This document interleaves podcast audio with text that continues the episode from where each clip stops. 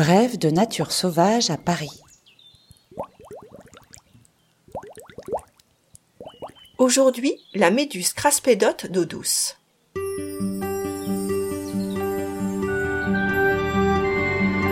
La biodiversité parisienne racontée par Sophie Tabillon de l'Agence d'écologie urbaine.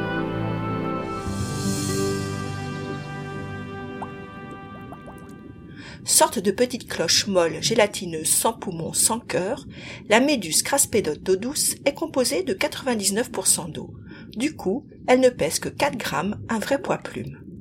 Ce minuscule invertébré, c'est-à-dire animal sans squelette, est l'un des représentants parisiens des cnidaires.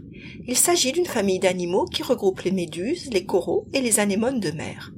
Son corps ressemble à un hémisphère aplati, translucide, de 2 cm de diamètre. Il est muni de 400 à 600 tentacules miniatures disposés sur son pourtour qui facilitent sa nage et sa stabilité autant que sa prédation.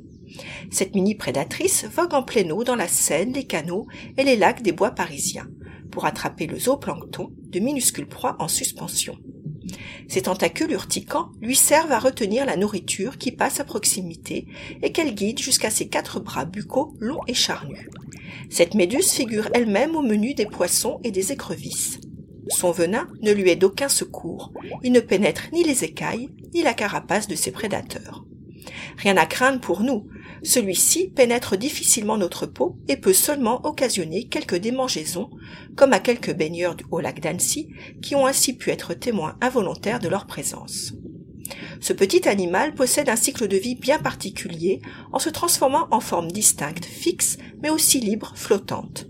Jeune, il passe une partie de sa vie fixée sous forme de petits polypes asexués, blanchâtres de 2 mm. Accrochés à la végétation aquatique, à un rocher ou à une souche d'arbre, ces tentacules sont dirigés vers le haut. Ils peuvent être des millions à tapisser un fond rocheux de rivière et former une nappe blanchâtre. L'apparition des méduses sexuées, la forme libre de l'animal, est sporadique et imprévisible d'une année sur l'autre. À Paris, entre juillet et octobre, certains polypes évoluent en méduses une fois que la température de la Seine a dépassé 20 degrés Celsius. C'est ainsi qu'explose le nombre d'individus, comme durant l'été 2001. Sous cette forme sexuée, l'animal peut se reproduire. Les œufs fécondés se développent en petites larves plates, flottantes, transparentes et pourvues de cils qui se posent au fond de l'eau pour se développer en polypes. La majorité des populations est composée soit entièrement de mâles, soit entièrement de femelles. En hiver, une nouvelle forme permet une phase de repos. Un polype, fixé, se contracte et devient un podocyste ou frustule, une capsule entourée d'une membrane en chitine, substance résistante et souple proche de la cellulose. Cette forme, assez résistante, peut être transportée par les plantes aquatiques ou les animaux. Fixée aux pattes des oiseaux aquatiques tels que les mouettes, goélands, hérons et grands cormorans, ou encore les mammifères tels que les ragondins, rats musqués et rats sur mulot un moyen original et efficace pour transformer temporairement la craspédote en méduse volante.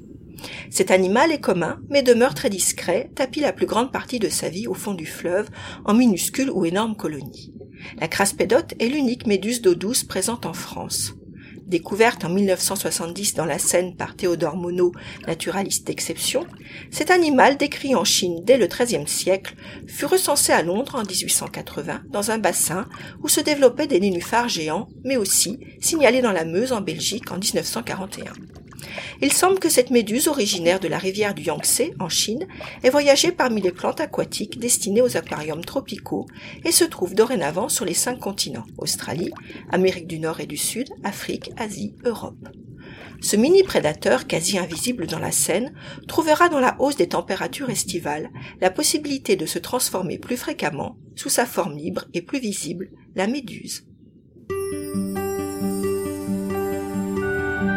Tous les 15 jours, Bref de Nature Sauvage à Paris vous raconte la faune et la flore parisienne au creux de l'oreille. Abonnez-vous sur votre plateforme d'écoute préférée.